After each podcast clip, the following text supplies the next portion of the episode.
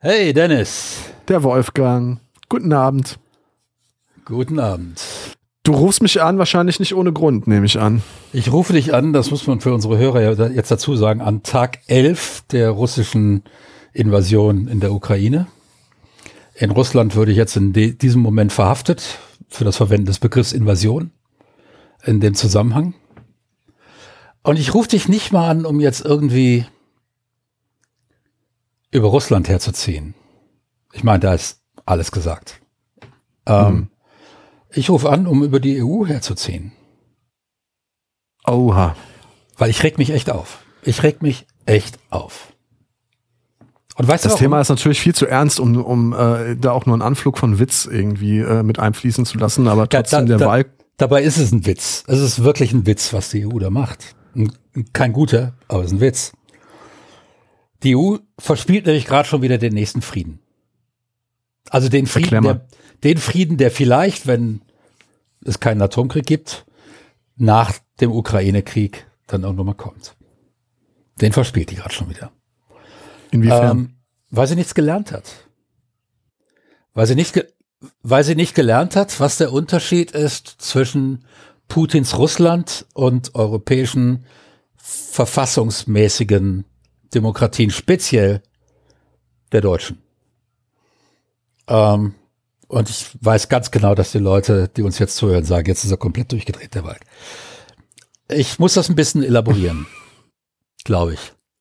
Du hast davon gehört, du hast davon gehört, dass äh, die Ukrainer, die lassen ihre Leute, die flüchten wollen über die Grenze.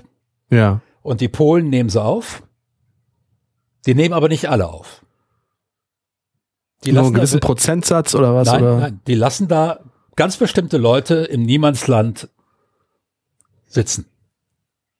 Nämlich Leute, die eine dunkle Hautfarbe haben, die erkennbar aus dem arabischen oder türkischen Raum kommen und so weiter. Ach krass, ist das so? Also ist das so. ist, äh, ist mir neu, muss ich ganz ehrlich sagen. Ja. Also ich muss dazu einschränkend direkt sagen, ich, du sagtest gerade, wir sind an, in, äh, im Tag 11, ne? nach mhm. Beginn des Krieges Russland gegen die Ukraine. Wir wissen noch nicht, ähm, wann, wann wir das hier mal online stellen. Wir wissen also nicht, welcher Tag das dann ist und ob der Krieg bis dahin nicht vorbei ist.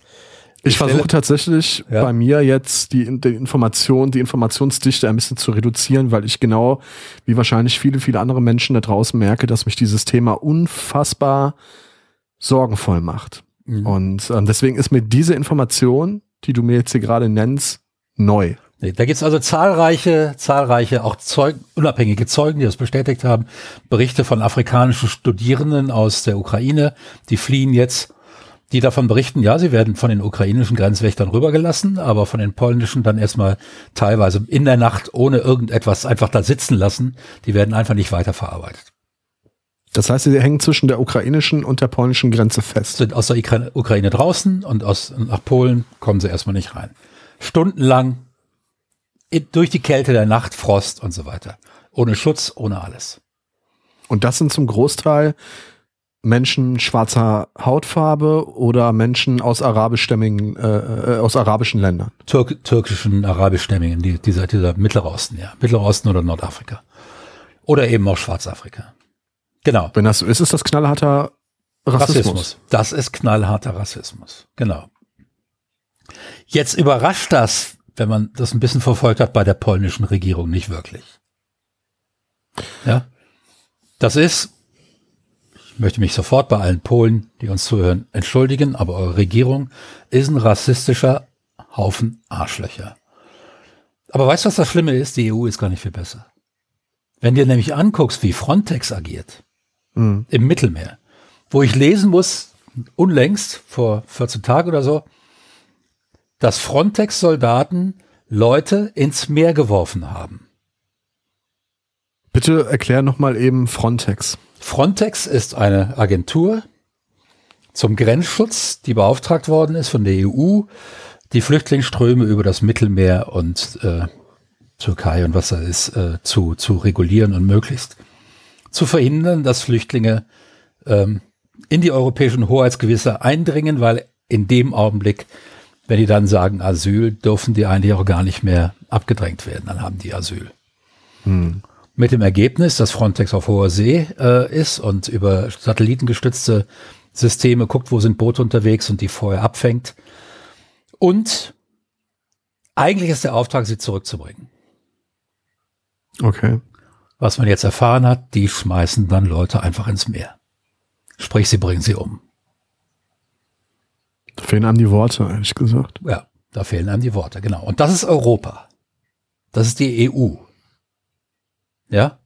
Die jetzt so tut, als würde sie durch Unterstützung de, äh, der Ukraine die Demokratie verteidigen. Ja? Artikel 1 Grundgesetz sagt, die Würde des Menschen ist unantastbar. Da steht nicht, wie unsere ehemalige Kanzlerin 2015 treffend festgestellt hat, die Würde des Deutschen ist unantastbar, sondern die Würde des Menschen ist unantastbar. Und darüber brauchen wir hoffentlich nicht mehr zu reden, dass auch Afrikaner, äh, Nordafrikaner, Schwarzafrikaner, Araber, Türken, dass das alles Menschen sind, deren Würde damit eigentlich unantastbar sein sollte. Da sind jetzt also afrikanische Studenten, die jetzt in der Ukraine studiert haben, auf Einladung der Ukraine offensichtlich, die jetzt fliehen. Und es wäre ja, die haben ja, hatten ja einen legalen Aufenthaltsstatus, offensichtlich in der Ukraine, weil sie studiert haben. Und es wäre das einfachste auf der Welt, die in ein Flugzeug zu setzen und in ihr Heimatland zu bringen. Das wären ja nicht, müssten ja nicht mal Flüchtlinge hier sein. Mhm. Ja, selbst wenn man sich darauf einließe, dass man sagt, warum sollen die Flüchtlinge hier sein? Die, da gibt es ein Land, wo die offensichtlich äh, hingehören. Ähm, das ist ihr Heimatland und wir fliegen die jetzt zurück. Das muss die auch gar nichts kosten. Konnten uns deutlich billiger eine Maschine zu chartern, die da alle zurückzufliegen, ähm, als die jetzt als Flüchtlinge hier zu haben. Dann sind die auch bei ihren Familien, sind sicher, müssen nicht in irgendwelchen Zelten vegetieren, was weiß ich nicht. Ein einfacher Geste der Menschlichkeit gegenüber diesen Menschen. Ne? Einfach mhm. möglich. Was passiert? Man setzt sie einer äh, europäischen, mitteleuropäischen Winternacht aus. Anfang, Ende Februar, Anfang März. Ähm, ungeschützt. Also die erfrieren doch da. Also ich meine. Die, wenn die, denen nicht irgendjemand hilft, irgendjemand eine Decke zuwirft und so weiter, erfrieren die. Genau. Was passiert? Ja, da gibt es Leute, die machen das. Aber es wäre ja eigentlich Aufgabe der Grenzbehörden dafür zu sorgen, dass die Leute zumindest mal unter ein Dach kommen, oder? Naja, also ich, grundsätzlich wäre es ja erstmal die Aufgabe, nicht auszusortieren, wer flüchten darf und wer nicht. Also ich meine, gibt es denn da eine Order? Also irgendjemand muss das doch befehlt ha äh, befohlen da, haben. Das wird natürlich die polnische Regierung nicht zugeben. Die hat ja genügend Ärger mit der EU gerade. Ja. Ähm, aber du kannst davon ausgehen, dass das keine Zufälle sind. Weil es wäre natürlich eine einzige Order der polnischen Regierung oder der zuständigen Behörden und das würde beendet. Nachdem das das erste Mal berichtet worden ist, reicht ein Anruf vom verantwortlichen äh, Befehlshaber und diese Behandlung, diese Sonderbehandlung, so muss man es ja nennen, wird beendet. Das erfolgt aber nicht. Offenbar. So. Und warum verspielt die EU damit jetzt schon wieder den nächsten Frieden? Wir haben in den letzten Tagen etwas gesehen, das ich selbst in meinem Pessimismus kaum für möglich gehalten hätte. Die EU hat sich in ihrem Verhältnis zu diesem Krieg eindeutig und einstimmig positioniert auf Seiten der Ukraine. Mhm. Auf Seiten eines souveränen Staates, der angegriffen wird von einem anderen Staat, was ein Verstoß gegen das Völkerrecht ist, an sich schon. Ähm, hat die EU, die sonst sehr häufig ganz gerne zwischen den Fronten laviert, weil da geht es ja immer auch Geld zu verdienen, gesagt, nee, das geht jetzt nicht. Wahrscheinlich, weil das im eigenen Vorhof passiert, im eigenen Vorgarten. Und wenn man das den Russen durchgehen lässt, dann als nächstes fordern die Polen ein und fordern sie Ungarn zurück und was weiß ich nicht. Was aber natürlich nicht so einfach wäre, äh, weil NATO-Staaten. Das wäre nicht so einfach, aber man kann die Forderung ja mal anfangen zu stellen. Ja? Hm. Und man weiß ja, wie das ist. Man muss dann ja nur lang genug behaupten, dass das alles seit Jahrhunderten russische, russisches Gelände ist, sondern irgendwann mal wird aus der Lüge eine Wahrheit. Das wissen wir ja. Jetzt hat sich also die EU tatsächlich, und das Ganze auch noch vor dem Hintergrund einer Entscheidung des obersten Gerichtshofs, der, des Europäischen Gerichtshofes, dass die EU Strafen gegen EU-Staaten erlassen darf, finanzielle Staaten, die sich nicht an äh, demokratische Grundsätze halten, wie beispielsweise Polen und Ungarn. Das ist jetzt mhm. durch, das ist letztinstanzlich entschieden. Vor dem Hintergrund haben die sich zusammengerauft und haben gesagt, wir verteidigen jetzt die Ukraine. Und die Ukraine und Polen sind sehr eng miteinander befreundete Staaten. Ähm, traditionell. Es gab, bevor die Sowjetunion entstand, war eigentlich, ich glaube, vom Baltikum über das heutige Polen bis Ukraine, das war letzten Endes ein, die verstanden sich als ein Volk. Mhm. Ukraine ähm, und Russen aber, glaube ich, auch, ne? So redet man da nicht von, von Brüderstaaten? Irgendwie? Ja, von, von, von Brüdervölkern, slawische Brüdervölker. Genau. Aber die Ukraine war schon ein Land, ähm, äh, Kiew war schon Hauptstadt, bevor Moskau, in Moskau auch nur ein Haus stand. Da war Moskau noch mhm. weit. Ja. Ähm, Russen und Ukrainer sind zwei Völker, die eng miteinander verwandt sind, verbrüdert sind. Es gibt sehr viele äh, Familien, die sind beides, russisch und ukrainisch, was die mhm. Situation jetzt so unglaublich tragisch macht. Und ähm, aber die Ukraine hatte schon immer die Bestrebung, ein eigenes Land zu sein. Das ist also nicht so das, was Putin da erzählt, das ist eigentlich als Russland Unfug. Historisch mhm. kompletter Unfug. Ähm, und die Ukraine hat dann ja auch 1989, 90 irgendwann mal ähm, ihre Unabhängigkeit erhalten. Äh, oder 92 war es. Das müsste ich jetzt genau nachgucken. Und hat als Preis dafür auch die Atomraketen, die in ihr stationiert waren, an die Sowjetunion zurückgegeben. Da gibt's extra ein Abkommen zu. Und jetzt kommt der Herr Putin an und sagt, war alles nur ein Scherz. Ähm, die EU hat sich jetzt tatsächlich ganz eindeutig auf den Seiten des Staates positioniert, der sich nach Westen orientieren will, der demokratischer werden will, der die in diesem Land endemische Korruption abbauen will, ähm, der weiß, dass in der Richtung Wohlstand liegt. Der weiß, dass in der Richtung ein besseres Land liegt. Ähm, wenn du dir mal die Comedy-Serie anguckst auf Arte, äh, wo diese äh, Zelensky den Präsidenten noch spielt und es noch nicht ist, Korruption ist das zentrale Thema äh, dieser Comedy-Serie. Und die ist zum Teil, die ist zum Teil sehr, sehr lustig und an der Stelle dann aber oft auch wieder sehr, sehr ernst. Ähm, Die EU hat jetzt die einmalige Möglichkeit, sich wieder auf ihre Werte zu besinnen, die sie eigentlich mal erschaffen haben. Nämlich Frieden in Europa, Ausgleich unter den Völkern, Kommunikation und Handel unter den Völkern, die eigentlich ähnliche Ideen davon haben, was Menschenrechte bedeuten, inzwischen sogar in Deutschland, ähm, und, da, und daraus ein und dadurch Krieg auf diesem Kontinent unmöglich zu machen. Wir hatten einen Krieg in den 90er Jahren, das war der Bürgerkrieg im ehemaligen Jugoslawien, der dann natürlich auch sehr schnell ein Stellvertreterkrieg zwischen Russland und äh, NATO wurde und aber nicht zu der großen Eskalation geführt hat. Ähm,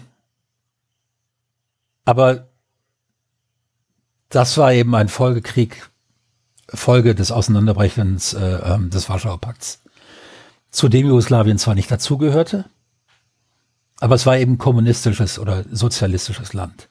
Mhm. Und in dem Augenblick, wo dann auch noch die große Klammer Tito, der das Land lange beherrschte, wegfiel, wurden die Fliehkräfte zu groß und es zerbrach eben in diese vier Staaten, die es heute ist. Der Ukraine-Krieg ist der erste echte Eroberungskrieg auf europäischem Kontinent und sogar weltweit seit dem Zweiten Weltkrieg. Zweiten Weltkrieg, ja, richtig. Ja. Ja, nach ähm, Hitlers Überfall auf Polen gell, ist es eigentlich ja. äh, der erste Angriffskrieg auf, auf europäischem Boden. Ja, ja genau.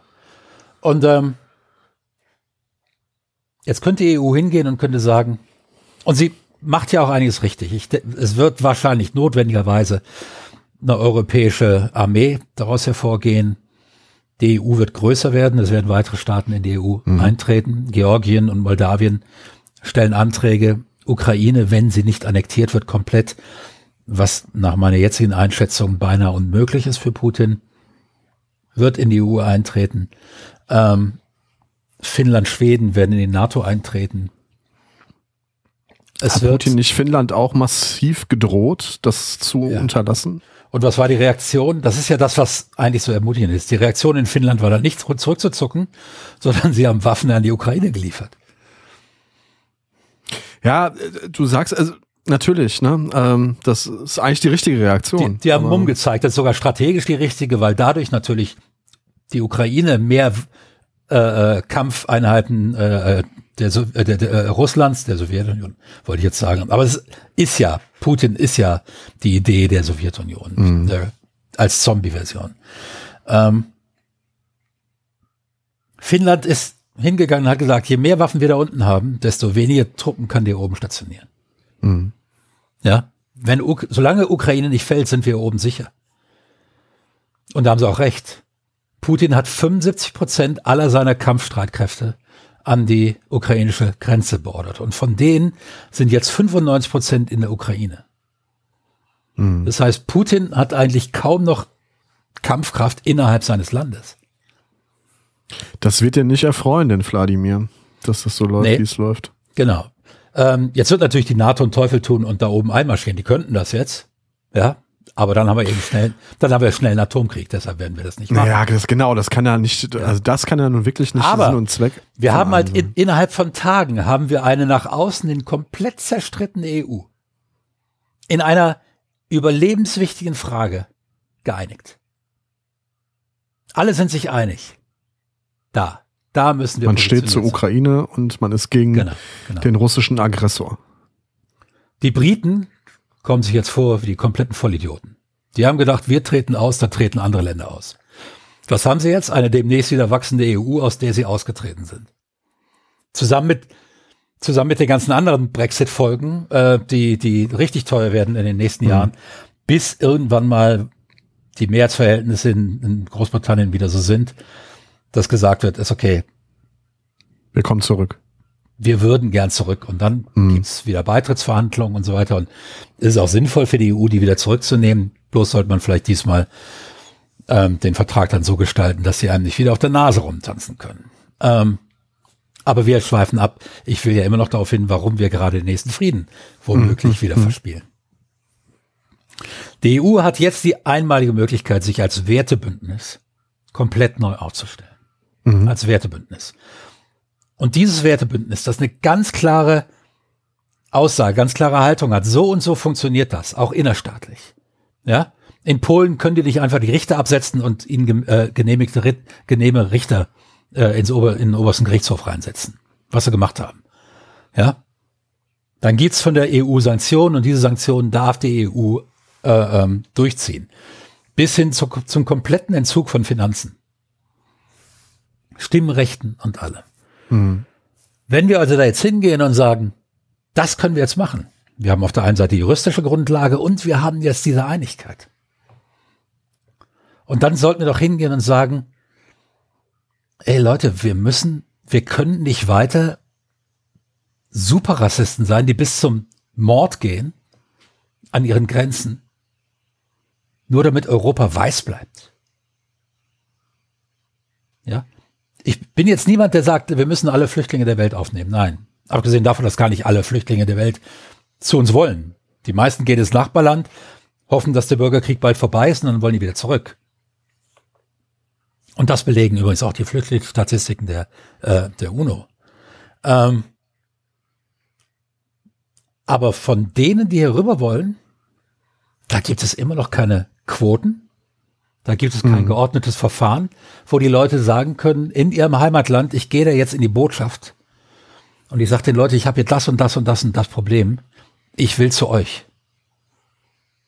Wie ist das Verfahren? Und dann kann ich das Verfahren da anstoßen und zwei Monate später setze ich mich in Flieger und fliege nach Deutschland. Da muss ich nicht durch die Sahara laufen, wo, die, wo, ein Drittel verreckt.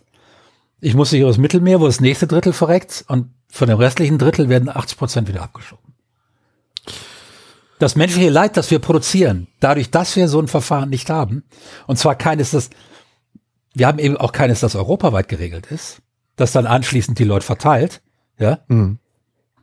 dass eben nicht alle nach Deutschland kommen und dass ein kleines Land wie Ungarn wesentlich weniger abkriegt als ein Großland ja, wie Deutschland, ja, völlig klar. Ist ja klar, dass man da und sagt, alles klar, wer nicht so viele aufnehmen will, muss halt mehr in den Topf zahlen, wovon die Flüchtlinge finanziert werden. Mhm. Ja, das wäre möglich. Sagt man Ungarn, alles klar, du brauchst überhaupt keine aufnehmen, das kostet dich pro Flüchtling, den wir aufnehmen, so und so viel. Ja, lässt ja machen. Ähm, und ich verstehe nicht, warum das nicht passiert. Ich verstehe nicht, warum die EU diese einmalige Chance, sich an der Stelle komplett neu aufzustellen und das jetzt auch offensiv anzugehen und dadurch zu sagen, Putin, du Arschloch, Menschenrechte werden gewinnen. Und das zeigen wir dir jetzt. Du und wärst wir, ja nicht der Wolfgang Walk, wenn du nicht eine und, Vermutung hättest, warum und, das so ist. Und, ja, Feigheit. Das ist Feigheit.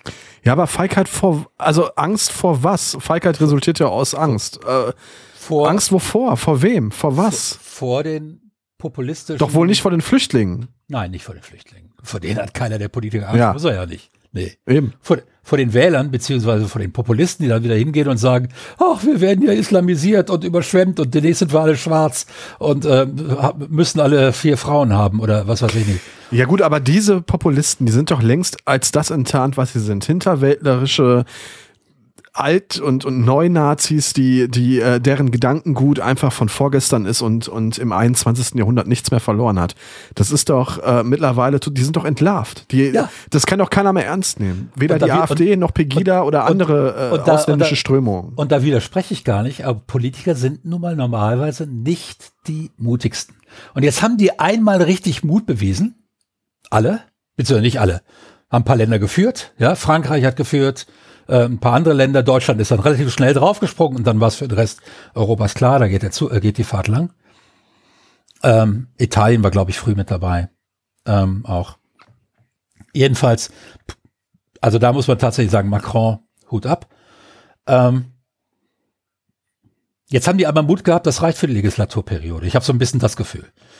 Ähm, die wollen alle wiedergewählt werden und wollen sich dann nicht sagen lassen, ja, jetzt haben wir Millionen von Flüchtlingen, die kriegen wir eh, Klammer auf, die kriegen wir eh, Klammer zu. Ähm, und äh, die sind gar nicht aus der Ukraine. Aus der Ukraine, das sind wenigstens ehemalige Wikinger. Stimmt, Kiew wurde von Wikingern gegründet. Ja. Ähm, das musste ich doch lachen. Eigentlich wollte ich es in diesem ja, Podcast nicht tun. Genau.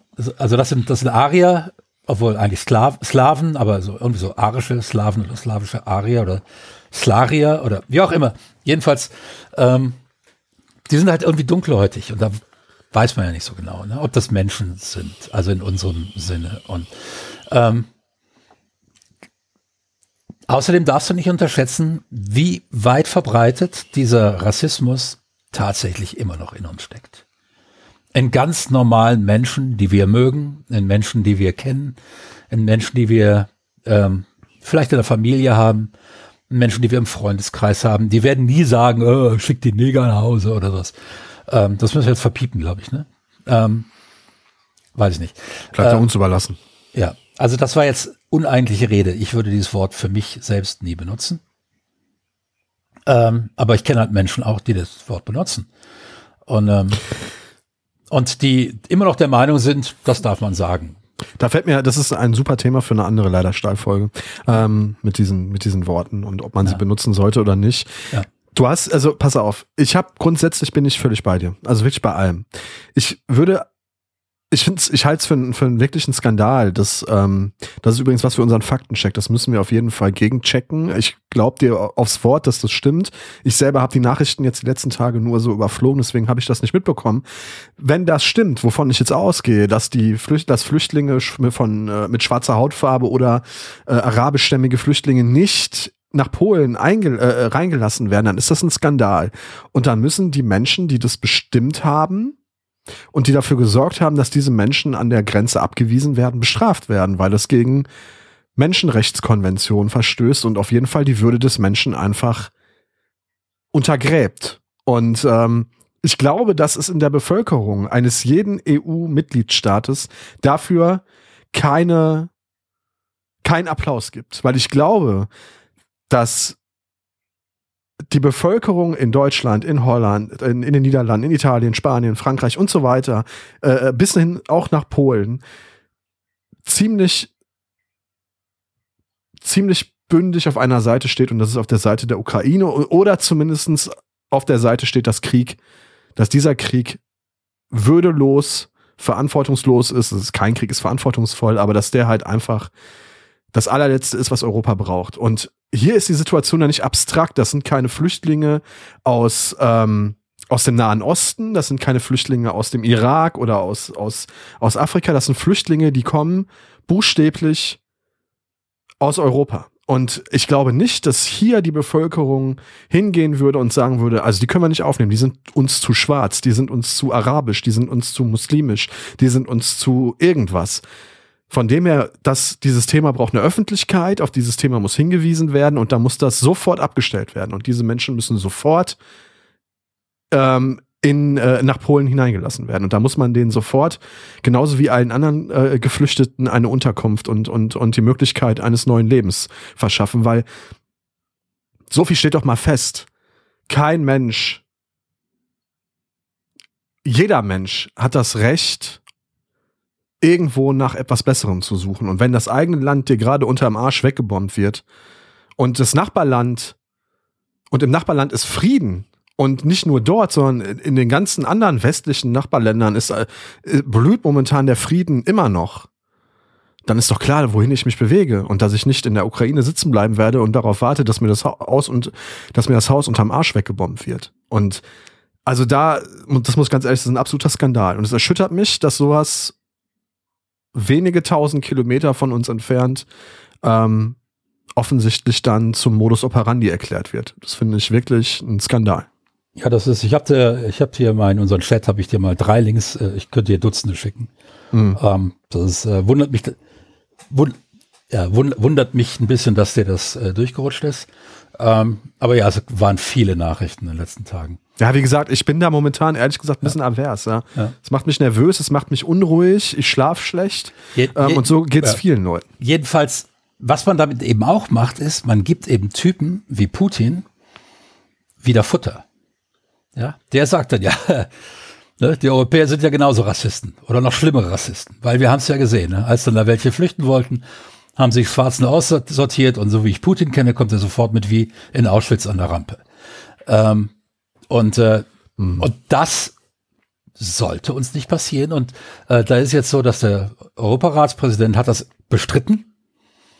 Aber es sind so viele seriöse Pressemeldungen darüber, das kann der bestreiten, bis er schwarz wird ähm, und selbst an der Grenze zurückgewiesen würde. Ähm, das ist passiert, ganz klar. Mhm. Sonst würde es nicht so viele unabhängige Berichte davon geben.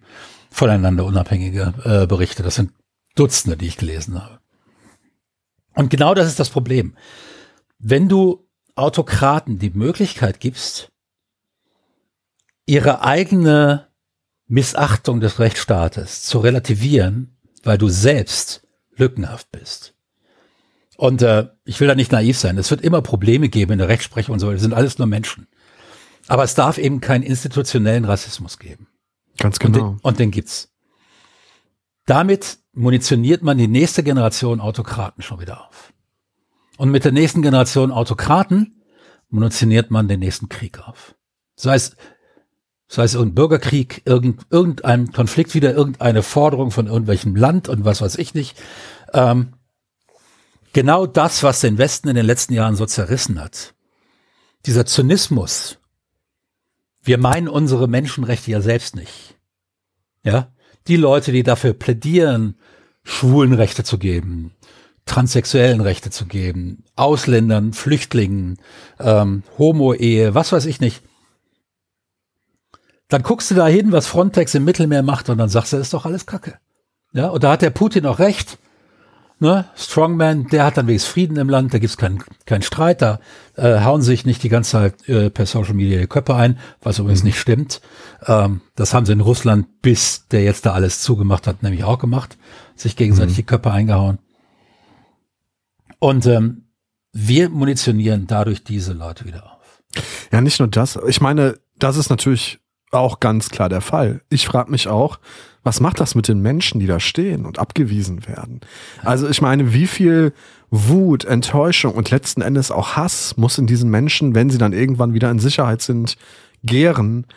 Und wie wird sich das vielleicht mal irgendwann entladen? Also wie wenig Vertrauen kannst du noch in eine Euro Europäische Union haben, wenn die dich in einer Notsituation an der Grenze bei Eiseskälte abweist, weil du nicht weiß bist, weil du nicht christlich bist, weil du falsch aussiehst, den falschen Namen oder die falsche Herkunft hast. Also, was macht das mit diesen Menschen? Frag das mal mag man sich gar nicht vorstellen. Frag mal irgendeinen unserer dunkelhäutigen Mitbürger in Deutschland, ähm, wie häufig die von der Polizei kontrolliert werden.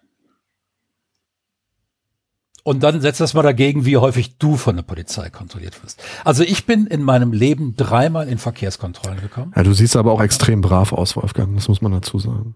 Ja, klar. Ne? Und auf der Straße, auf der Straße angehalten worden bin ich nie. Wenn ich nach meinem Fahrschein gefragt worden bin, habe den aus irgendeinem Grund noch gesucht, nicht sofort gefunden. Waren die in aller Regel geduldig, die Kontrolleure, haben mich in Ruhe suchen lassen, sind nochmal weggegangen, haben mich später nochmal gefragt, ob ich es gefunden habe und so weiter. Es, mag, es gibt mit Sicherheit institutionellen Rassismus bei der und Polizei. Es gibt diesen, und, es, und es gibt diesen kleinen Rassismus, den sehr viele Menschen, und ich möchte mich da gar nicht ausnehmen, äh, in sich tragen. Von wegen, da kommen dir, kommen dir abends auf dem, auf dem Bürgersteig, kommen dir drei Menschen entgegen. Drei Weiße oder drei Wir Schwarze. müssen ein bisschen aufpassen, Wolfgang. Mir wird, also ich finde ja. das, das Wort Rassismus in dem Fall unangebracht und unangemessen. Nicht alles kann man direkt äh, rassistisch, also man kann alles rassistisch auslegen, aber nicht jedes Vorurteil fußt auf einem, auf, auf, auf Rassismus viele Vorurteile fußen auch auf eigenen schlechten Erfahrungen. Ja, aber ich habe keine schlechten Erfahrungen mit. Und ich weiß trotzdem, wenn ich mich selbst beobachte und mir begegnen drei Schwarze auf der Straße, dass ich mich unruhiger fühle, als wenn mir drei Weiße begegnen nachts um 12 Uhr. Und ich weiß, dass das Ganze total äh, auf der Kleinhirnebene stattfindet und dass es nichts Bewusstes. Ja, ich beobachte mich dabei, wie das passiert. Und ich kann nichts dagegen tun, weil mir das als Kind beigebracht worden ist. Und als Kind, als ich ein Kind war, gab es noch keine Schwarzen in Deutschland. Und da muss ich ganz einfach sagen, irgendwo in mir steckt da so ein kleiner Rassist, den ich natürlich im Griff habe, weil er mir bewusst ist. Ja? Und ich glaube, da müssen wir vielleicht hin, dass den Leuten klar ist, du bist ja in Europa groß geworden. Die Wahrscheinlichkeit, dass irgendwo in dir so ein kleiner Rassist steckt, ist nahe 100 Prozent. Wenn du diesen kleinen Rassisten kennst, kann er nicht mehr schädlich werden. Ja, ja. ja? Ähm, und das ist, glaube ich, das Erste, was wir haben müssen. Dass wir nicht einfach so, ich bin kein Rassist. Hm, doch, wahrscheinlich doch. Ähm, an der Stelle, ich habe diesen kleinen Rassisten in mir. Das, ja, jetzt können vielleicht ein paar Hörer weg, oh, ein rassistischer Kanal will ich. Nein. Weil das ist, das ist, Freud nannte es das S, ja, das Unbewusste, das mich dann irgendwie beunruhigt, wenn mir so Menschen nachts begegnen und ich bin alleine. Ich weiß, statistisch gesehen muss es mich gar nicht so sehr beunruhigen. Nicht mehr als andere. Was mich beunruhigen sollte, ist eher, dass mir junge Männer entgegenkommen, als dass mir Schwarze entgegenkommen oder Dunkelhäutige. Weil junge Männer sind gefährlicher als andere Menschen. Junge Männer in einer Gruppe ähm, und dann ist es, glaube ich, auch relativ egal, welcher Nationalität oder welche ja, oder welcher Religion da, die angehören. Ab, ab, da, ab, dann ist eher eine Frage, ähm, wie viel Wohlstand haben die von zu Hause aus mitbekommen? Sind die arm? Genau. Wenn sie arm, ja, sind, wenn sie arm sind, ist die, ist die Wahrscheinlichkeit eines äh, Verbrechens, wo sie dir einfach den Geldbeutel abziehen und so weiter, höher. Ja. Ähm, Tatsache ist auch, dass diese Verbrechen fast allesamt zu 90 Prozent von Menschen unterhalb der 28, 30 Jahre Grenze begangen werden. Mhm. Darüber, darüber gleicht das alles wieder an. Na gut, ob der 25-Jähriger die Nase bricht oder ein 35-Jähriger ist am Ende, im Endeffekt egal. Der, die ist Nase mir, aber, statist, aber, statistisch betrachtet sind junge Männer gefährlicher als ältere. Absolut, gar ja. keine Frage. So, das ist und das ist das, was ich würde dir trotzdem das ist das, was so mir dann mein das ist das, was mir dann mein Verstand sagt. Ja. Ja. Ich würde dir trotzdem in dahingehend widersprechen, Wolfgang. Ich glaube nicht, dass das Rassismus ist. Das glaube ich nicht. Ich glaube nicht, dass das vergleichbar ist mit dem Grenzer, mit dem polnischen Nein, der, Grenzer, der dort was, steht ist, und die Leute abweist. Es ist was anderes, weil das ist institutioneller Rassismus. Ja, institutionalisierter, der nutzt sein Amt, um Rassismus zu betreiben, aktiv. Ja, der grenzt aktiv aus, das tue ich ja nicht. Ja, ich spüre in mir die Unruhe und dann reiße ich mich zusammen und sage, komm, junge Männer, ja, vielleicht solltest du ganz unauffällig die Straße, äh, Straßenseite wechseln. Aber das wegen der jungen Männer, nicht weil das Türken sind oder das, Leute. Ja, aber das ist, also wie gesagt, wir brauchen uns gar, gar nicht erst in Wortklaubereien verlieren. Für mich ist das kein Rassismus, Punkt. Also, so weit gehe ich nicht. Das ist kein Rassismus. Also, also, wenn, du, also wenn, du meinst, wenn es keine Handlung ist, ist es kein Rassismus? Nein, ich glaube, dass es nicht mit diesem Wort gelabelt werden kann, dieses Gefühl. Der, der, also wenn, wenn, wenn, pass auf, wenn ich als, ich bin jemand, ich bin zwar jetzt nicht besonders groß, aber ich bin ziemlich breit, ich habe eine Glatze, ich bin von oben bis unten tätowiert. Ich werde mit Sicherheit in tausend Schubladen gesteckt, sobald mich irgendjemand sieht, der mich nicht kennt. Von Neonazi, Skinhead, was weiß ich. Wenn ich jetzt alleine abends über die Straße laufe und mir kommen vier äh, äh, arabischstämmige äh, junge Männer entgegen, dann wäre der 19-jährige Dennis mitten reingegangen und hätte vielleicht die, die Schultern noch ein bisschen breiter gemacht. Wenn mich einer anrempelt, drehe ich mich sofort um und dann gibt es den ersten Spruch und im schlimmsten Fall gibt es eine Schlägerei, bei der ich gegen vier Leute keine Chance habe. Der 40-jährige Dennis wechselt die Straßenseite. Ja. Ich weiß, dass von diesen vier Männern eine potenzielle Bedrohung ausgeht. Das spüre ich, das weiß ich, aufgrund meines 40-jährigen Erfahrungsschatzes. Die Frage, die man sich dabei stellen muss, ist allerdings, ist es deshalb eine Gefahr, eine potenzielle Gefahr, weil es arabischstämmige Männer sind oder weil es eine Männergruppe ist, die sich durch ihre eigene toxische Männlichkeit in eine ganz eigene Dynamik hineinsteigert und sich ein Opfer sucht. So, ich glaube, die Wahrheit, und jetzt pass auf, die Wahrheit liegt in der Mitte. Die Wahrheit liegt irgendwo in der Mitte. Ich hätte das gleiche negative Gefühl, wenn mir vier Glatzen, vier besoffene Mallorca-Touris entgegenkommen würden. Ich habe es aber auch bei vier türkischstämmigen äh, äh, jungen Männern. Und das ist für mich, also call it Rassismus von mir aus. Für mich ist es kein nee, Rassismus. Es ist, ja, ich nenne das bei mir, das, ich nenne das meinen, den, den kleinen Rassismus Wolfgang in mir drin, ähm, der zuerst mal die dunkle Haut sieht und dann einen aktiven intellektuellen Prozess braucht, um zu rationalisieren, die Gefahr ist nicht die dunkle Haut. Die Gefahr ist, dass das vier junge Männer sind. Die sind laut, die sind möglicherweise alkoholisiert, ja. Die haben vielleicht mhm. schon eine Schlägerei gehabt heute Abend, was weiß ich nicht. Man weiß ja, wie das ist, ne? Für die ist das auch ein bisschen Spaß abends. Sie gehen nach einer beschissenen Woche im Büro oder auf der Baustelle, gehen die raus, um sich abzureagieren. Und ich will nicht der sein, an denen die sich abreagieren. Und dann wechsle ich die Straßenseite.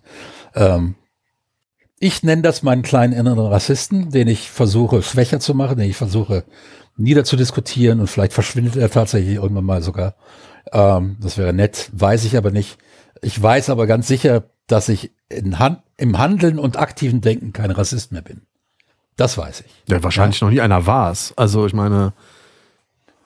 Ähm, ich glaube, in dem Augenblick, wo ich etwas gesagt habe, wo ich heute sagen würde, das ist rassistisch, früher, war mir in dem Augenblick nicht klar, dass es rassistisch war. Das war dann diese wohl, dieser wohlwollende Rassismus, der vielen Deutschen zu eigen ist, der nicht überhaupt nicht bösartig ist, der den Menschen nur das Beste wünscht, der aber äh, People of Color ähm, nicht wirklich hundertprozentig ernst, immer noch denkt, das sind irgendwelche armen, ungebildeten Afrikaner, denen muss man noch beibringen, wie man Wasserlöcher äh, äh, äh, Löcher bohrt und ähm, die leben halt noch in Strohhütten und so weiter. Ähm, das ist so, so dieser wohlwollende, das ist wirklich nicht bösartig, überhaupt nicht. Ähm, und das habe ich mit Sicherheit gehabt mit 18, 19 Jahren, weil da auch noch die Informationslage eine ganz andere war, Anfang der 80er, Ende der 70er. Da hast du im Fernsehen dauernd diese Sendung gesehen aus Biafra und was weiß ich nicht, wo die Menschen zu Hunderten äh, verhungert sind. Ähm, also ich habe ein, hab ein Problem damit. Hast einen Eindruck von Afrika bekommen, der damals schon nicht mehr stimmte. Ich habe ein Problem, da, da, wir machen eine eigene Folge daraus, über Sprache ja, genau. und über Sensibilität von Sprache. Nur ganz kurz vielleicht noch abschließend zu dem Punkt der von mir sehr geschätzte, von dir weniger verehrte Richard David Precht hat in seinem Podcast neulich gesagt, wenn wir alles, alles Rassismus nennen, hm. dann hat der eigentliche Rassismus verliert seinen Schrecken, weil alles auf einmal rassistisch ist. Ja Und gut, das ist bei jedem dieser, dieser Wörter der Fall. Ähm, ich, deshalb, ich denke, das Problem beim Rassismus ist, in dem Augenblick, wo ich halt das Konzept Rasse akzeptiere, das Konzept von Menschenrassen akzeptiere. In dem Augenblick bin ich schon den ersten Schritt gegangen auf der Straße zum Rassismus. Ähm, weil in dem Augenblick, Rassismus ist ja, wenn ich dieses Konzept akzeptiere und daraus Unterschiede zwischen den einzelnen Rassen ableite. Das ist Rassismus. Mm, ja, also ich sag mal so, für mich ist Rassismus, wenn ich anfange, äußerliche Merkmale und, und, und Herkunft über andere zu stellen und zu sagen, weiße Menschen sind mehr wert als schwarze Menschen. So. Erstmal nur Unterschiede festzustellen, ist kein Rassismus, weil es gibt ganz offensichtlich Unterschiede. Die, die eine, die einen Menschen sind weiß, die anderen Menschen sind schwarz. Das ist ja ein Unterschied. Ja, es, es äh, begründet aber nicht den Begriff unterschiedlicher Rassen. Biologisch betrachtet ist das Unfug. Ja, komplett. I agree, I agree. Ja. So. Die, ähm, die, die genetische äh, äh, Diversität innerhalb der deutschen Bevölkerung ist größer als die zwischen vielen Deutschen und Kenianern, beispielsweise. Ähm, also das ist äh, ähm, insofern, es gibt keine Menschenrassen. Das da stimme ich natürlich überein. Begreifen. Dann brauchen wir aber und, auch ein anderes Wort, weil dann ist Rassismus schon ein falsches Wort. Vielleicht. So. Lass uns darüber mal äh, wann anders reden. Genau. Jedenfalls, worauf ich ja hinaus will, ist, wir haben diese Angst, dem aktiv zu begegnen. Und da dann Polen und eventuell auch dem Zelensky zu sagen, wenn ihr zu Europa gehören wollt, dann hat das aufzuhören. Mhm. Ja. Und ähm, dann gehört es auch dazu, dass die EU sagt, Frontex, das war eine Scheißidee. Ah. Ja. Und wir haben, wir müssen uns eingestehen, genauso wie wir Deutschen uns nach dem Zweiten Weltkrieg eingestehen mussten, dass wir unglaublich viel Blut an den Händen haben, Unschuldiges, muss Europa sich jetzt eigentlich eingestehen, dass das ein Verbrechen war, muss versuchen, die Opfer zu identifizieren, die Familien zu entschädigen, das irgendwie zu versuchen, wieder zu heilen. Natürlich lässt sich der Tod eines Menschen nie wieder heilen, das ist klar. Aber irgendwie zumindest Wiedergutmachung zu betreiben und zu sagen, wir brauchen eine komplett andere Politik. Das Ganze muss humanisiert werden. Das Ganze muss so werden, dass Fluchtrouten existieren, die wir akzeptieren, dass wir eine bestimmte Anzahl Menschen pro Jahr akzeptieren und nicht nur Menschen, die uns sofort nützen können, weil sie Ärzte sind oder was mhm. weiß ich nicht, sondern auch Menschen, die einfach nur verdammt es brauchen, da rauszukommen. Ja. Und dass man dadurch letzten Endes etwas erstellt, das es bisher nur in Amerika gegeben hat. In den USA die gesagt hat, sehr lange, es gibt, wir sind alle Einwanderer. Es gibt keine Amerikaner außer die Natives. Und die sind da nur noch sehr wenige, bevölkerungsmäßig. Und deshalb haben wir eine gezielte Einwanderungspolitik und haben da Möglichkeiten und so weiter. Und natürlich haben auch die Flüchtlingsströme aus Mexiko, klar, alles kommt ja über Mexiko, ähm, aber dazu muss man auch sagen, dass eben jetzt seit einigen Jahrzehnten in beiden Parteien es Bestrebungen gegeben hat, Amerika abzuschotten. Also diese Offenheit, die die sehr, sehr lange hatten, wo innerhalb weniger Jahre Millionen von Iren, Millionen von Deutschen, das waren immer so Wellen, Millionen von Italienern dahin mhm. kamen, ähm, das eben abzuschotten. Und ähm, dann gibt's eben noch die Bestrebung zu erklären, dass die Schwarzen ja alle gar keine Amerikaner sind. Die gibt's tatsächlich. Ähm, die sind ja gar nicht regulär eingewandert, auch ihre Vorfahren nicht, die wurden ja verschleppt dahin. Und deshalb sollen die, sollen die wieder zurück nach Afrika, das gibt's auch. Also die Menschen, die sowas fordern, wird's immer geben. Das Problem ist, wenn ich dem als Staat nachgebe, dann füttere ich genau die Bad Actors, die das hinter benutzen, um einen Keil in mein Land zu tragen. Mhm. Ja. Die sagen, wir sollen Rassisten sein, ihr seid Rassisten. Ja. Und dann Putin wird, wird erzählt doch auch die äh, Putin erzählt doch auch das, ja, ja. ja, ja. Putin ja, erzählt auch das Märchen, dass er, dass er die Ukraine von Nazis befreit. Ja, natürlich, obwohl die einen frei gewählten jüdischen Präsidenten haben, der Russisch spricht und zu, zu der russischen Ethnie gehört in der Ukraine. Ja, das heißt, die Ukrainer haben einen ethnisch russischen Juden frei zum Präsidenten gewählt und der soll jetzt ein Nazi sein.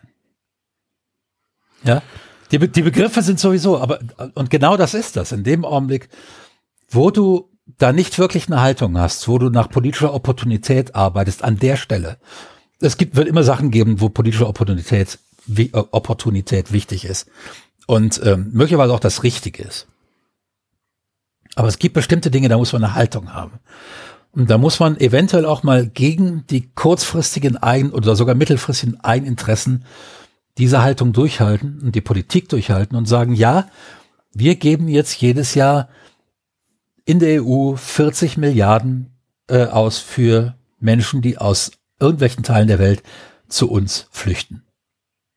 Ja, und vor allen Dingen versucht man sie dann also man versucht den Menschen, die dann herkommen, einfach denen ein gutes Leben anzubieten. Und man ähm, macht ihnen erstmal den Fluchtweg frei, genau. indem sie eben nicht durch irgendwelche Meere paddeln müssen oder Wüsten laufen oder sowas.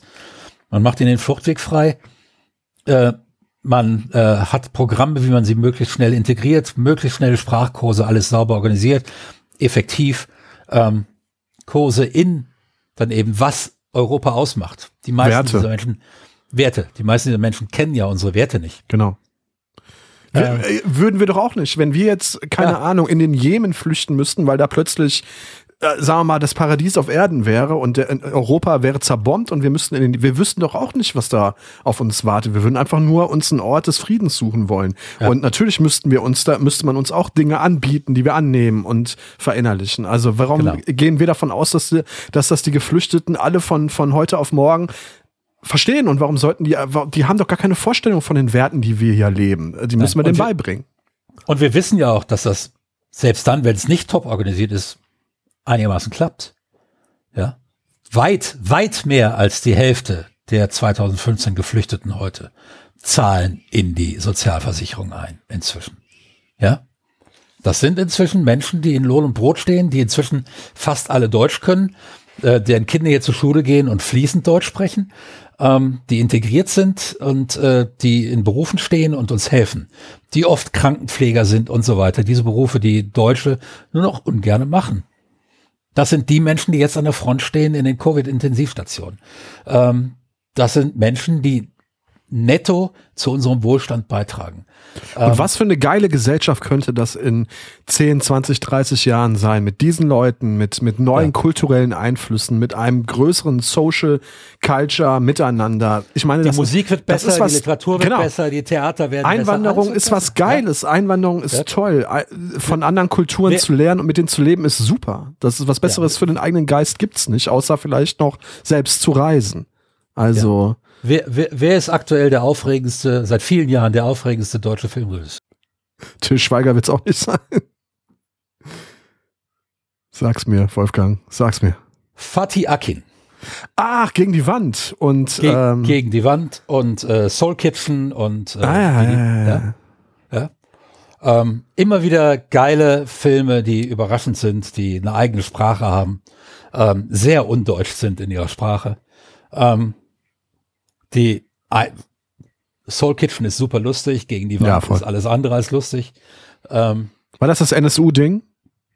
Äh, nee, das NSU-Ding war ähm, mit der Schauspielerin, die ich überhaupt nicht leiden kann. Die hat die Rolle kaputt gemacht, fand ich. Aber der Film war gut.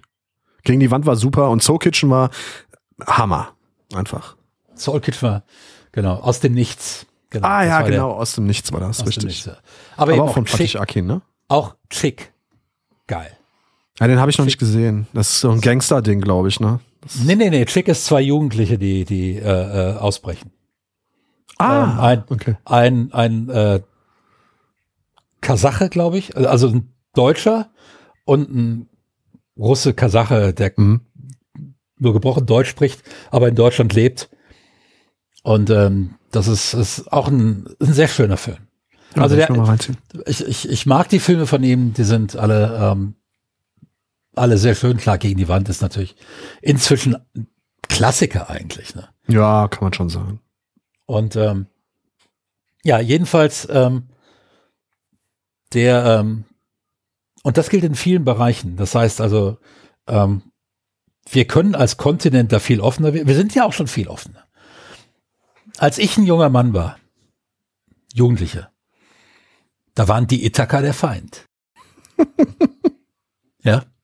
Muss immer lachen, wenn du das so erzählst. Ist ein bisschen was von Großvater erzählt vom Krieg.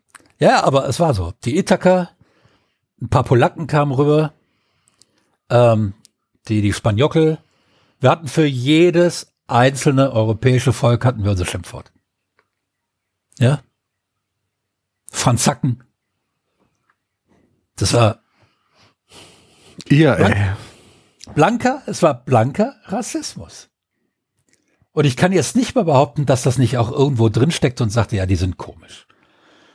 Ja. Was es sich dran gehindert hat, abends in Düsseldorf in der Altstadt Pizza, äh, Pizza zu essen. Ja. Dafür waren sie gut. Und sehr häufig ist es dann die Küche, die sowas abbaut. Es gab eine unfassbar gute Kampagne. Ich weiß nicht mehr, wann die war, ob Mitte der 90er oder so. Dort auf den Plakaten stand drauf, deine Pizza italienisch, dein Döner türkisch, deine äh, äh, keine Ahnung, irgendwas indisch, dein, dein Souflaki äh, äh, äh, griechisch ja. und dein Nachbar, Fragezeichen, nur ein mhm. Ausländer, Punkt. Das ja. war, hat den Nagel auf den Kopf getroffen. Genau. Das heißt, wir nehmen, nehmen ganz gerne die kulturellen Errungenschaften dieser Völker mit, brauchen eigentlich etwas länger im Schnitt, um dann zu akzeptieren, dass das eigentlich auch nur ganz normale Menschen sind. Ähm, ich denke, bin ich aber zum Beispiel schon ganz anders aufgewachsen als du. Ne? Also, da, ja, ja, also ich, ja, wir sind 20 Jahre auseinander. In meiner Schulklasse gab es Kasachen, es gab mein einer meiner besten Freunde ist Pole, es gab Türken, es gab äh, Italiener, es gab Spanier, es gab einfach alles. Und ähm, ich sag mal, also wir hatten tatsächlich für all diese Menschen jetzt keine Abwehr, also vielleicht von ein, zwei äh, äh, Ethnien abgesehen, hatten wir aber da keine Schimpf- oder keine herabsetzenden äh, äh, äh rassistischen Oberbegriffe wir hatten, für. Wir hatten in unserem gesamten Abiturjahrgang, ich glaube 79 waren wir, einen Ausländer. Und der war Peruaner. Und der war Österreicher, das nee, nee, nicht mal, nicht mal ein Österreicher. Nicht mal ein Österreicher. Ähm, der war Peruaner.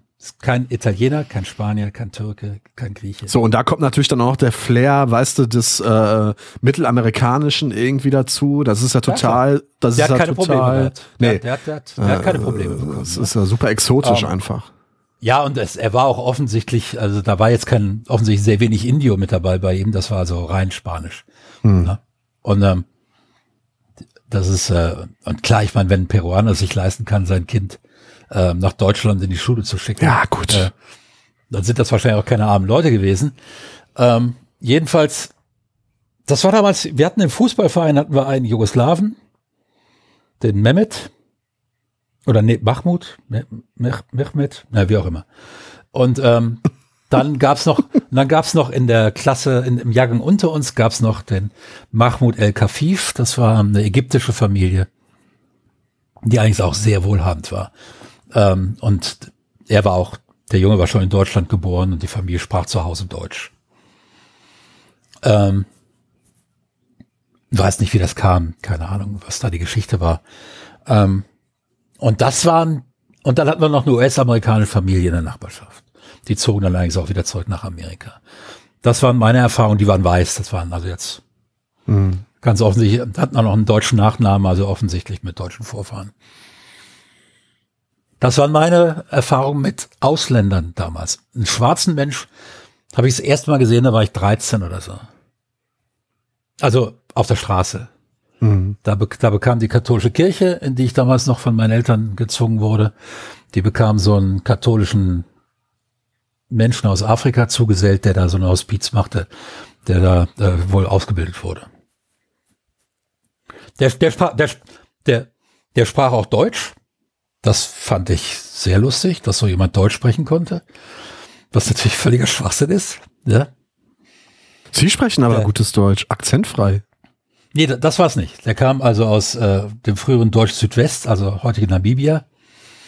Und äh, sprach deshalb Deutsch, weil das da auch in der Schule schon gelehrt wurde und war also auch in einem ähm, Priesterkolleg, ähm, war der auch zur Schule gegangen, in so einem typischen, äh, ähm, wie heißen die, äh, Konvikt halt hatte da schon Deutsch beigebracht bekommen, konnte sich damit verständigen, hatte natürlich einen harten Dialekt, ähm, aber es war, war, war in Ordnung. Und da habe ich es erstmal begriffen, weil ich natürlich keine Ahnung hatte, wie man Afrikanisch spricht, der neben dem Deutschen auch noch Französisch und Englisch sprach, sehr erträglich, habe ich es erstmal begriffen, dass da unten möglicherweise Menschen leben, die mindestens mal genauso intelligent sind wie ich. Ja, und dass es möglicherweise vielleicht einfach ähm, nur daran liegt, dass die nicht die Möglichkeiten haben, zur Schule zu gehen, weil da die Infrastruktur eine andere ist. Und ähm, das ist, und ich glaube. so hast du Stück für Stück Vorurteile abgebaut. Ja, und damit fing das eigentlich an. Damit fing das eigentlich an. Da ich dann gedacht habe, Moment, also das ist, das ist gar nicht so, dass die alle hungern und immer Fliegen auf den Augen sitzen haben, wie das in den Fernsehfilmen damals in den Dokumentationen war, wenn wieder über eine Hungersnot berichtet wurde. Ähm, in, was weiß in der Sahelzone, in Biafra, mhm. was weiß ich nicht. So war das gar nicht. Und ähm, ab dem Zeitpunkt bekam ich dann auch zunehmend Probleme mit der politischen Position meines Vaters. Äh, mein Vater war der Meinung, dass die Apartheid den Schwarzen gut tut, weil sie so lernen, zivilisiert zu werden. Oha, okay, das ist wirklich hart. Also es war eine auch diese benevolente Form des Rassismus. Der hat denen durchaus zugetraut, genauso zivilisiert zu sein wie wir. Mein Vater war nicht der Meinung, dass die genetisch dümmer sind. Überhaupt nicht. Er sagte nur, die haben halt noch nicht von uns gelernt. So ab 13 habe ich dann gesagt, das war vielleicht auch von 1933 bis 45 ganz gut so. Ja, ja? kann man wohl laut sagen.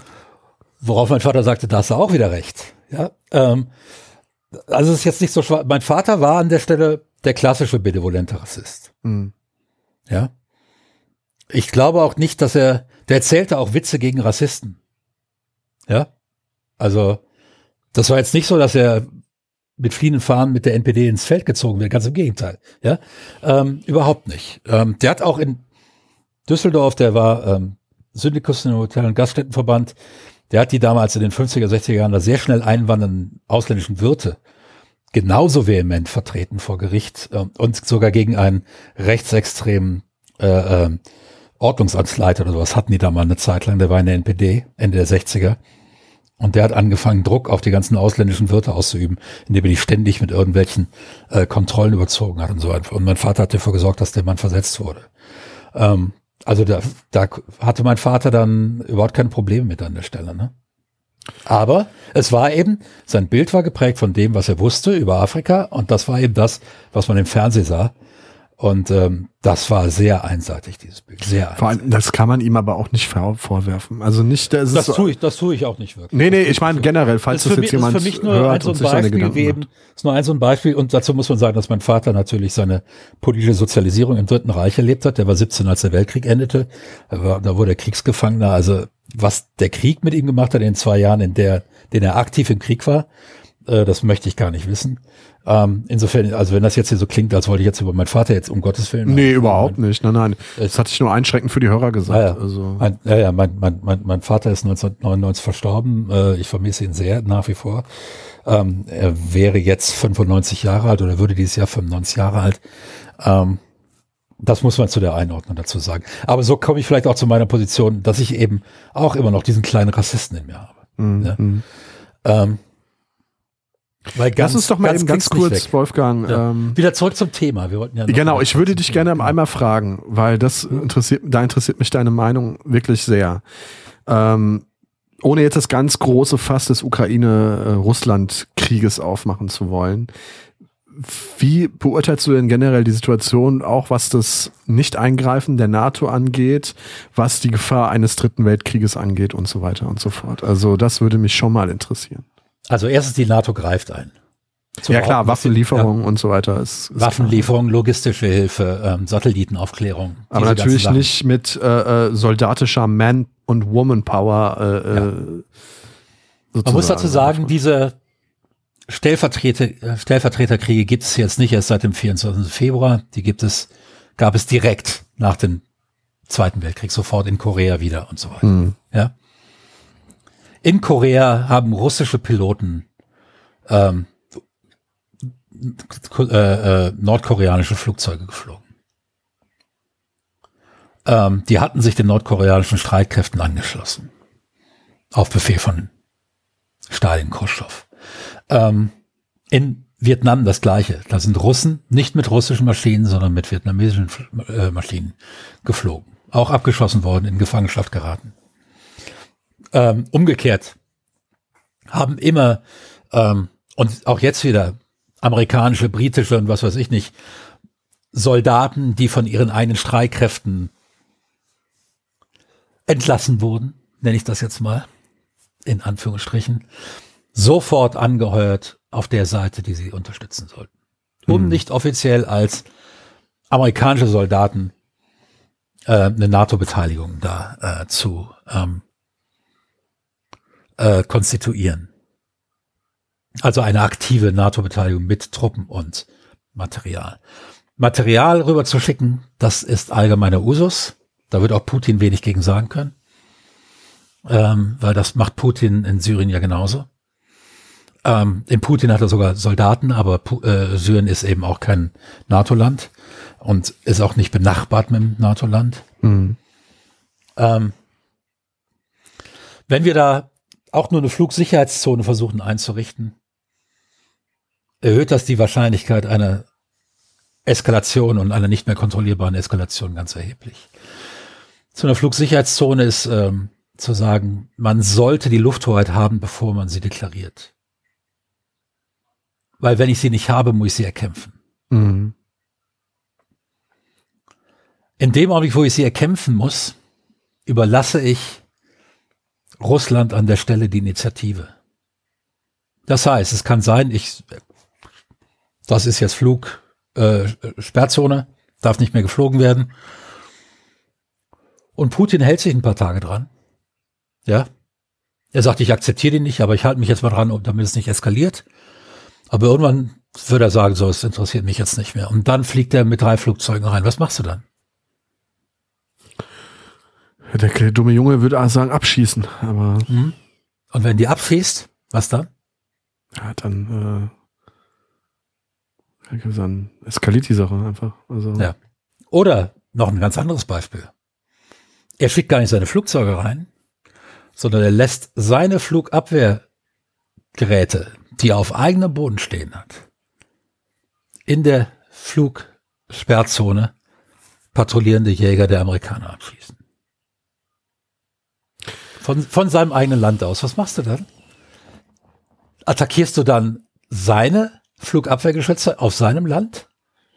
In dem Augenblick führst du einen Angriffskrieg. Also wie, egal wie man es dreht und wendet, ist es ein Dilemma, was nicht so leicht aufzubrechen ist. Eben, deshalb wäre ich da vorsichtig und deshalb würde ich sagen, wir müssen, und dass ich das jemals sagen würde, das hätte ich nie gedacht. Wir müssen unsere Waffenfabriken anwerfen müssen das finanzieren, müssen in die Ukraine. Die Ukraine hat massenhaft Soldaten, exzellent ausgebildete Soldaten.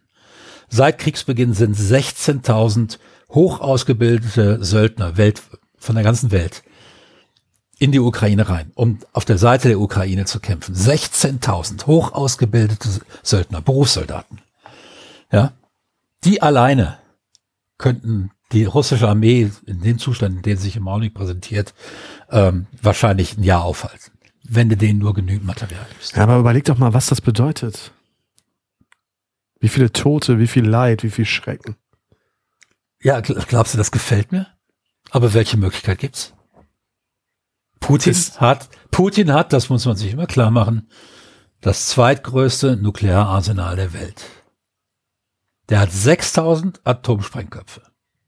Meinst du, sein, sein Eroberungswille und Eroberungstrieb hört nicht in, an den Grenzen der Ukraine auf? Meinst du, wird weitergehen? Ja, das hat er doch angekündigt. Das hat er doch angekündigt. Ja, aber was soll man da machen? Also was sind tatsächlich, also was ist, wenn er der, taktische Atomwaffen der, einsetzt und, und sagt, okay, Kiew fällt nicht, dann gibt's halt eine äh, atomare Explosion irgendwo. Ja und wir zwingen die Ukraine so zur Kapitulation. Es gibt ja, ja. taktische Atomwaffen, die jetzt nicht äh, ganze Landstriche auslöschen, sondern halt, sage ich mal, nur in Anführungsstrichen ist grausam genug zu taktischen Kriegsführung eingesetzt werden, um den Gegner zur Kapitulation zu zwingen. Also ja, die ähm, Ukraine, die Ukraine wird auch dann nicht wirklich kapitulieren. Also es kann sein, dass die Ukraine als Land kapituliert, die Bevölkerung wird nicht kapitulieren. Der Putin hat keine Option, diesen Krieg zu gewinnen. Nicht wirklich. Es gibt drei mögliche Out äh, Outcomes. Das erste halte ich nach wie vor für leider das Unwahrscheinlichere. Die Ukraine schlägt Putin zurück. Halte ich für das Unwahrscheinlichste. Das zweite ist, Putin gelingt es irgendwann mal auf die eine oder andere Art und Weise, Kiew zu erobern, setzt dann so, ein, so eine Marionette ein, verkündet seinen Sieg, damit er zu Hause gewonnen hat und zieht sich zurück. Dann dauert das 14 Tage, dann ist diese Marionette wieder weg und die Ukrainer wählen einen neuen Präsidenten und treten als nächstes in die NATO ein. Dann muss Putin das irgendwie zu Hause als Erfolg verkaufen. Mhm. Oder, und das halte ich für das wahrscheinlichste Szenario leider, Putin beißt sich da fest und dann ist es relativ unabhängig, äh, relativ egal, ob er Kiew erobert oder nicht. Er wird keine Kapitulation von der Ukraine bekommen. Vielleicht eine, kann er eine erzwingen mit taktischen Atomwaffen, ja. Aber die ist nicht gültig. Die wird für die Ukrainer nicht verbindend sein. Und er wird ein gigantisches Land haben, das fast so groß ist wie Frankreich und Deutschland zusammen. Und wird, will das versuchen mit 190.000 Mann zu besetzen. Diese 190.000 Mann würden aber, wären aber drei Viertel seiner Streitkräfte. Und im ganzen Riesenreich Russland mit diesen ganzen äh, gefährlichen Orten wie Georgien, Kasachstan, Tschetschenien und so weiter sind nur 25 Prozent seiner Truppen. Das kann er nicht halten. Er kann die Ukraine erobern, aber nicht halten. Was nicht, wird dann wenn, passieren? Ich nehme an, irgendwann mal sind die Vorräte, die sie jetzt noch haben, das bisschen Geld und Gold und so weiter, sind die aufgebraucht. Das Land lebt jetzt vom Bestand. Und irgendwann mal wird sich eine Koalition finden in Russland, die ihn absägt. Und vielleicht, er ist 69, wird er gar nicht mehr so alt, dass sie da wirklich tatsächlich noch eine große Koalition bilden müssen sein Nachfolger wird sich so schnell wie möglich wieder aus der Ukraine zurückziehen. Meinst du? Also kein neuer Autokrat, keiner, der da Putins Vermächtnis antritt und auf Welteroberungsraubzug äh, äh, geht. Das, das wird erstmal gewaltige Unruhen geben in der, in der Ukraine, weil da ist so viel Dampf auf dem Deckel. Ähm, sobald Putin weg ist, werden diese ganzen Republiken rechts, links, oben, unten äh, wieder äh, versuchen, sich selbstständig zu machen. Ähm, die Bevölkerung, die verarmt ist, die hungert, die, die, äh, die wird auf die Straße gehen. Ähm, ist da noch keiner stark genug, das zu unterdrücken. Möglicherweise wird das Militär rebellieren, weil die unglaublich viele Leute verloren haben, einfach nur verheizt in der Ukraine. Die werden zermürbt sein, weil die Ukraine einen Guerilla-Krieg anfachen wird.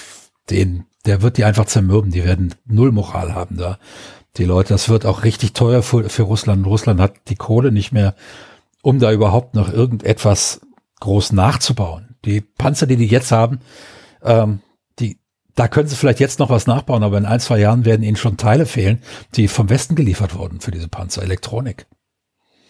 Ich äh, erinnere mich daran, dass ich dich vor zwei, drei Wochen mal gefragt, ja, vor zwei, drei Wochen, als der Krieg gerade angefangen hat, das ist doch noch keine zwei Wochen her. Ähm, eine Woche, glaube ich, zehn Tage, elf ja. Tage haben wir ja, am Anfang des ja, Podcasts. Elf Tage. Da habe ich dich angeschrieben, weil du äh, da der, der die Person bist, äh, der ich da am meisten irgendwie äh, vertraue. Und da äh, hab dich gefragt, was du denkst, was der, was das Worst-Case-Szenario sein könnte, wie das alle, für, wie das für uns alle ausgeht und ob man wirklich Angst vor atomaren, vor einem atomar geführten äh, Krieg haben muss. Und da hast du geschrieben, wenn mich äh, nicht alles täuscht, du glaubst das nicht, aber man kann nie wissen, wenn Putin mit dem Rücken zur Wand steht, was dann passiert. Davor hat man schon, darf man schon ein bisschen Angst haben, glaube ich, oder? Also äh, darf man, aber es ist sinnlos, vor einem Atomkrieg Angst zu haben. Weil ich mir, wenn er kommt, dann kommt er. Das ändert, ändern wir durch nichts mehr. Na, ja, stimmt. Ne? Und das alles, was wir uns durch diese Angst, was wir durch diese Angst erreichen, ist, dass wir möglicherweise unsere letzten Tage uns versauen. Ja. Ja. Ähm, deshalb denke ich da jetzt gar nicht so groß über nach, über den Atomkrieg. Ähm, ich denke, die russischen Streitkräfte, die da zuständig sind, haben direkten Kanal zu den Amerikanern. Das wurde auch schon bestätigt. Die haben auch alle Familie, die haben alle Kinder, die sind nicht an einem Atomkrieg äh, interessiert. Putin alleine kann den, wenn der auf den Knopf drückt, passiert erstmal gar nichts. Da gibt's mhm. äh, Befehlsketten, Sicherungsketten und so weiter. Ähm, das ist gar nicht raus, dass dieser Atomkrieg dann stattfinden würde, selbst wenn Putin durchdreht. Deshalb mache ich mir jetzt gar keinen Kopf, wenn es, wenn der kommt, ist es eh vorbei. Ähm und ähm, ich glaube, wir sollten uns eine ganze Menge Gedanken darum machen. Und das war eigentlich die Ausgangsposition hier. In welchem Zustand, mit ja. welchen, weil es wird einen Neustart geben. Es wird einen Neustart geben. Diesmal nicht nur im Osten, sondern auch bei uns. Mhm. Also in der EU. Damals gab es den Neustart in Deutschland, teilweise auch in der EU, weil die mussten großes Deutschland akzeptieren. Aber so richtig, eigentlich blieb es doch so ein bisschen Business as usual. Auch wir als Land haben ja versucht, die DDR so durch, so, ja, übernehmen wir halt. Ne? So richtig drum gekümmert. Ne? Also, dass da jetzt ein nationaler äh, Kraftakt äh, ausgerufen wurde und gesagt wurde, ja, so und so machen wir es jetzt und was weiß ich nicht. War ja nicht. Macht die hm. Treuhand. Kümmert euch nicht drum, macht die Treuhand. Ich glaube, diesmal brauchen wir tatsächlich so jemand wie den Zelensky, der sich hinstellt und der sagt, ja, ich weiß, das Übliche wäre, dass mich jetzt so ein paar, paar äh, Leute hier aus, dem, aus der Stadt bringen und mich in irgendeinen Bunker reinsetzen und von da aus versuche ich dann den Widerstand. Ja? Aber er sagte, nee, ich bin hier im Krieg, ich brauche Munition, keine Mitfahrgelegenheit. So jemand, der kriegt es hin, dass ein ganzer Kontinent anfängt darüber nachzudenken, wie wollen wir eigentlich weitermachen. Und ich glaube, die EU braucht das. Und dazu gehört, dass die EU ganz fundamental neu darüber nachdenkt, wie sie ihre Grenzen sichert. In mehrfacher Hinsicht. Und der Umgang mit Flüchtlingen, der gehört dazu. Auf einmal haben wir kein Problem, mehrere Millionen Flüchtlinge in Europa aufzunehmen. Das ist offizielle Position der EU. Ja, und du hast auch noch keine Riesendemonstrationen von irgendwelchen Leuten, die sagen, wir wollen keine Ukraine. Gibt's nicht. Nee, das ist das, was ich meinte. Das ist in der Bevölkerung einfach, wird das anders wahrgenommen. Ja. Und das ist eine Chance, und, einfach jetzt. Und das ist eine Chance zu sagen, na Moment, stopp, wenn das für Ukraine gilt, muss das für jeden anderen auch gelten. Genau. Und weil wir nicht wollen, wie chaotisch das im Augenblick abläuft und dass dann sowas wie Frontex entsteht, die dann Leute umbringen. Ja. Also ermorden, so muss man das sagen. Ähm, lasst uns einen Protest, äh, Prozess gestalten, wie wir das so machen können, dass die Leute im Ausland schon, in ihrem Land, in eine Botschaft gehen und sagen, ich möchte zu euch. Ja, ich habe das und das und das. Mir wurde im Bürgerkrieg mein Haus weggebombt, meine Familie und so weiter. Ich habe nichts mehr, ich will zu euch. Ja, und dann wird überprüft, stimmt das alles überhaupt? Und das kann man ja vor Ort ganz gut überprüfen. Und wenn das stimmt, dann wird gesagt, ja, gut, alles klar. Kontingent ist noch nicht voll dieses Jahr. Du bist drin. Und was jetzt noch wie eine äh, humanitäre Utopie klingt, ist gar nicht so utopisch. Das ist das, eigentlich, das ist eigentlich äh, relativ Frage, leicht. Ist eine Frage des guten Willens, ne? Ja, genau, des Wollens, ganz genau. Ja. Und, ähm, Wolfgang. Ja. Eine Stunde 15 fast. Du hattest das auf dem Herzen, das hat man dir angemerkt, das war ein, äh, ein richtiges Herzensthema. Ähm, wir werden noch mal eine neue Folge machen zum Thema Rassismus in der Sprache. Da habe ich große Lust drauf, weil da gibt es großen Redebedarf auch meinerseits.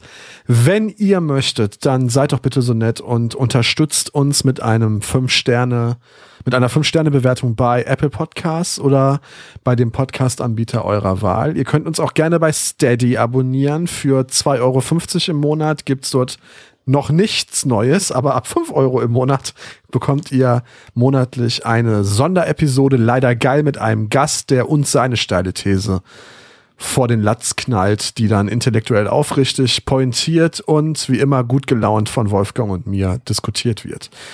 Und ähm, ja, was bleibt mir anderes zu sagen als danke Wolfgang für die äh, gute Zeit heute Abend wieder mit dir. Danke, Ich glaube, wir ziehen diesen Podcast vor. Normalerweise käme er laut meinem wahnsinnig durchdachten Plan erst ähm, Anfang April, aber das ist so aktuell, dass wir ihn vielleicht sogar vorziehen und schon nächste Woche bringen. Ich muss mal schauen. Also vielleicht bringen wir ihn auch dazwischen, aber ich finde Anfang April ist zu spät, um dieses zeitkritische ja. Thema irgendwie abzuhandeln. Sie werden es als erstes wissen, liebe Freundinnen und Freunde da draußen, wenn Sie diesen Podcast hören, werden Sie wissen, wann er erschienen ist. Allentweilen vielen Dank, Wolfgang. Und bleibt gesund. Und ähm, auf das ist diese Welt beim nächsten Mal, wenn wir uns hören. Noch geht. Ja. Bis dann. Ciao. Ciao. Schatz, ich bin neu verliebt. Was? Da drüben. Das ist er. Aber das ist ein Auto. Ja, eben. Mit ihm habe ich alles richtig gemacht. Wunschauto einfach kaufen, verkaufen oder leasen. Bei Autoscout24. Alles richtig gemacht.